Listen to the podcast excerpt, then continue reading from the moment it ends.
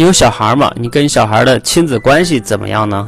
尤其是如果你是个爸爸哈，爸爸跟孩子的关系呢，往往不如妈妈跟孩子的关系好。因为呢，妈妈每天睡前呢，往往给孩子讲故事，但是爸爸呢，要么不给讲，要么呢，照着书本给读，孩子往往不爱听。我们有一个同学啊，叫 Mark，昨天晚上他就分享，啊，以前呢，跟女儿呢，他就不太会讲故事，女儿也不爱听他讲。但是呢，从我们社群练了一段时间口才，练了讲小故事，现在啊，他讲小故事已经不错了。孩子呢，至少他女儿爱听了。哎，他们的关系呢也变得越来越好了。没没想到哈，练口才能让亲子关系变得越来越好。你目前呢给孩子讲故事方面怎么样呢？如果不行啊，一定要来这里练练讲小故事。这样的话呢，不仅口才变好了，你跟孩子之间的亲子关系也变好了，是不是一举多得呢？